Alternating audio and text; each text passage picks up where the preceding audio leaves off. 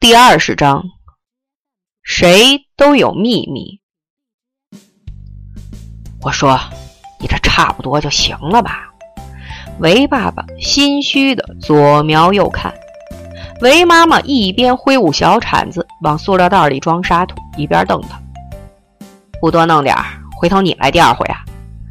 韦爸爸立刻不说话了：“你放松点儿，别摆出一副做贼心虚的样子，不是贼也像贼了。”韦妈妈指示道。韦爸爸心说：“咱俩这可不就是贼？”韦京家附近。正在修个街心花园，沙子就露天放着。韦妈妈琢磨着，用猫砂太贵了。虽然韦京说米阳包圆了，但那也是钱，不是？该省就得省。因此，一大早他就拉着心不甘情不愿的韦爸爸，跑到工地这儿弄点沙子。他蹲在沙子堆后面弄，韦爸爸站着负责掩护兼放哨。老婆子，就算不来第二回，你也不能一次性把那猫下半辈子的沙子都准备出来呀！你话未说完，韦爸爸一眼看见两个灰制服正往这边走，赶紧用膝盖顶自己媳妇儿：“快快起来，保安来了！”韦妈妈赶紧把沙子装进买菜的环保布袋里，又收拾了一下。这位师傅，您这是干嘛呢？一个保安走上前打招呼，不知所措的韦爸爸干笑着说了句：“没事儿，没事儿。”小保安们愈发警惕起来。刚才就发现这男的站在沙子堆旁边东张西望。最近沙子丢失的速度跟附近胡同里新建的小房成正比。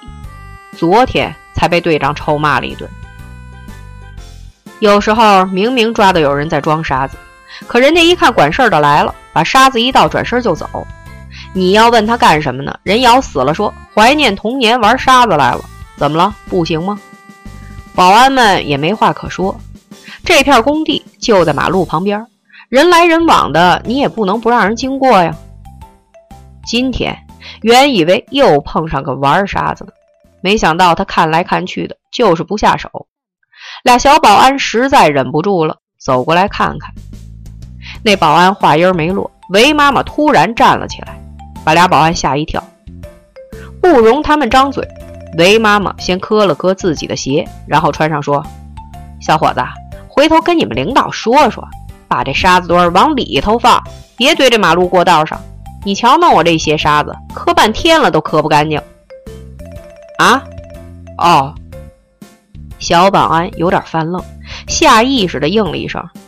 行了，老头子，咱们走吧，回家再弄吧。当着保安的面，韦妈妈神情自如地把口袋交给了韦爸爸。俩保安自然而然张望了一眼，就看见那袋子里放了些土豆、青椒什么的，也没容他们再细看。韦氏夫妇早就离开了。哭笑不得的韦爸爸跟着抬头挺胸的媳妇儿往家走，眼瞅着离工地越来越远，终于忍不住说。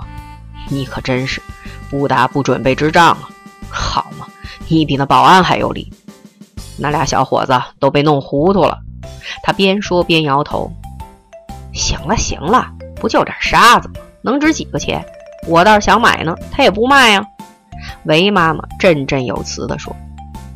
韦爸爸一笑，又问：“矬哥，你还不乐意养猫？怎么今天突然变了态度？”韦妈妈翻了翻眼皮儿。对门那女的不是不喜欢吗？我还就养了。韦爸爸无语半晌，女人呢？韦妈妈只当没听见，心里却想着昨晚。也许是晚饭时吃的不合适了，半夜肚子不舒服的韦妈妈疼醒了。丈夫女儿都睡得很香，生怕吵醒了他们，他只能蹑手蹑脚的自己找药吃，然后去蹲厕所。正一个人难受的时候，韦妈妈忽然觉得有点不对劲儿，左右看看也没什么。过了一会儿，才发觉自己脚下很温暖。低头一看，那只小猫不知何时溜了过来，趴在了自己脚面上。感觉到韦妈妈在看他，他张大了嘴，打了个哈欠，困得五迷三道的，却依然没有离开。漆黑的夜，昏暗的灯光，静悄悄的空气流动里，只有自己和这只小猫呼吸可闻，只有它陪着自己。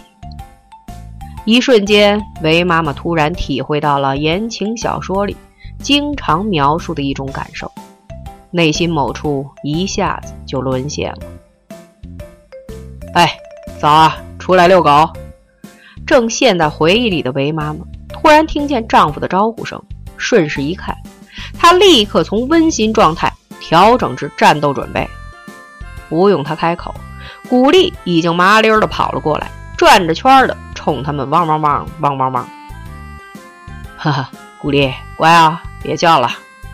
韦爸爸看见自己老婆脸色不大好，生怕她当着对门的面一脚把京巴踹出去，赶紧表示一下善意。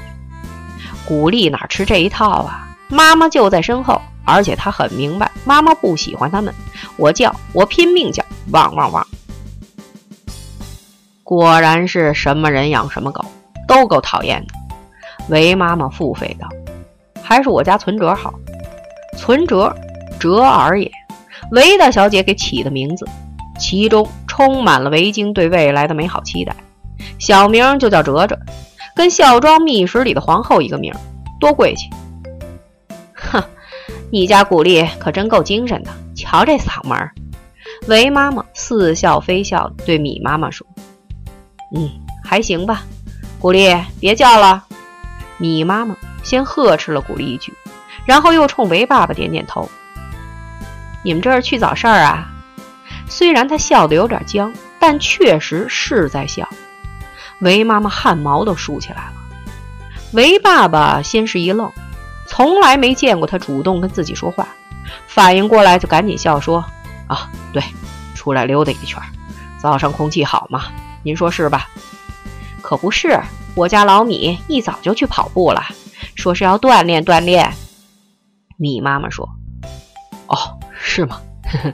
韦爸爸一边应和一边犯愁，认识米妈妈这么多年了，貌似从来没拉过家常，他都不知道该说什么才好了。求助的看了一眼一直没吭声的妻子：“哦，锻炼好，锻炼好，老韦你也应该锻炼一下。”虽然心里犯嘀咕，不知敌人意欲何为，韦妈妈还是得救老公的场。秉着“人敬我一尺，我还人一丈”的原则，韦妈妈又客气地加了一句：“昨儿米阳给我家的鱼真不错，谢谢他了啊。听说他在派出所干的也不错，这能干的孩子到哪儿都能干。”他话音刚落，就看见对面的米妈妈脸色一变，那表情。简直无法用语言形容。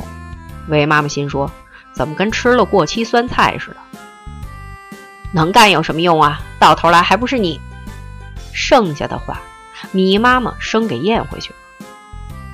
虽然昨晚的割腕事件是个误会，可米阳对维京的坚持，却让米妈妈都有割腕的心了。怎么会是他呢？怎么还就非他不行呢？丈夫跟自己谈了半宿。孩子都有逆反心理，你要是去找维京他家的麻烦，咱们就住对门。米阳得多尴尬呀！回头儿子真的跟你不是一条心了，跟人家过去了，你怎么办？就算你死活不愿意，也要慢慢来，要有策略。琢磨了一晚上，米妈妈决定要先示弱，迷惑敌人，同时抓住儿子的心，然后再按着自己的心意来。看着对面夫妇俩，好像一副什么都不知道的样子，米妈妈心里暗暗咬牙：“咱们骑驴看唱本儿。”行了，不耽误你们了，咱们回见啊！狐狸，跟妈妈走。笑着说完这番话，米妈妈扭身走了。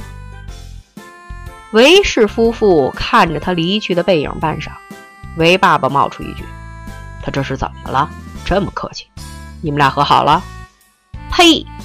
韦妈妈冷笑一声：“什么叫和好了？你没看见刚才我客气一下夸米阳时他那表情，好像我要把他儿子抢来炖着吃似的。”哎，韦妈妈说着说着也是一愣，她突然快步往家走。韦爸爸拎着那袋子猫砂在后面直叫：“怎么了？”进了门，脱了鞋，韦妈妈直扑韦京卧室，伸手就去推韦京。韦京，醒醒，我有话问你，听见没有？迷迷糊糊的韦京一边躲一边磨叽：“干嘛呀？昨天爬山累死了，我再睡会儿。”韦妈妈一把将韦京的被子掀开，然后把他扯了起来，似笑非笑地说：“说，你跟米阳干什么了？”啊！还处于半梦半醒的韦京张大嘴打了一个哈欠。啊什么啊？韦妈妈毫不放松。我问你，是不是跟米阳那个？啊，说说吧。米阳看着老妈暧昧的表情，不知怎的，昨天跟米阳在长城上追逐嬉闹的一幕，在韦京脑海里一闪而过，他突然就清醒了。虽然彼此之间没什么明确表示，也没什么特殊的事儿发生，但潜意识里还是不想让人知道什么的。韦京反驳脱口而出，大嗓门吓了在外面偷听的韦爸爸一跳：“什么跟什么呀？没有的事儿。”韦妈妈眉头一挑，怀疑的问：“真没有？真没有？”看着韦京咬牙瞪眼、矢口否认的样子，切。韦妈妈鼻子里哼了一声，真没用。说完，站起来转身走了。啊！韦京坐在床上直犯愣，不明白老娘这唱的是哪一出。韦爸爸一看老婆出来，跟着他进了厨房就笑：“你也太敏感了，要么说女人就爱瞎联想。对门刚客气点，你怎么就想到孩子身上去？”一直若有所思的韦妈妈斜了他一眼，不说自己迟钝，还说我敏感。韦爸爸不明所以。韦妈妈指点迷津：“你闺女那神经有多粗，你不知道？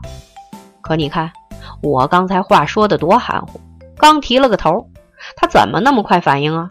跟过了电似的。要是他们俩之间没点事儿，他能这么明白我什么意思？那话怎么说来着？”反常情况下，否定即肯定。韦爸爸做恍然大悟状，半开玩笑地说：“行啊，老许同志，理论联系实际，有水平。少来！要是咱韦京真跟米阳好上了，你就看着吧，乐子大了去了。你看看今天那姓赵的态度，毛骨悚然，那个无事献殷勤，非什么什么来着？”说完，韦妈妈一撇嘴。开始往外倒腾沙子，一旁帮忙的韦爸爸想想早上米妈妈的反常举动，也有点吃不准，小声问：“那你说这事儿靠谱吗？”韦妈妈拍拍手上残留的沙子：“我怎么知道？但他们之间有事儿是一定的。谈恋爱的不就那样，先藏着掖着不承认，然后进入左猜右想对方是怎么想的烦躁期。”等说开了呢，不是俩人笑，就是一人哭呗，还能怎么样？顺其自然吧。韦爸爸被老婆这一连串的理论说的有点傻，他觉得韦妈妈这话有点别扭，但是一时间也想不出哪里不对劲。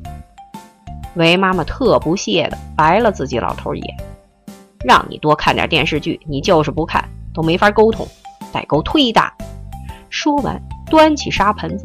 冲一直在他脚边转悠的哲二说：“走，哲哲，大便去。”韦爸爸呵呵笑了两声，转身想把灶台上的青椒土豆收拾到菜篮子里，刚一弯腰，突然想到哪儿不对劲儿了。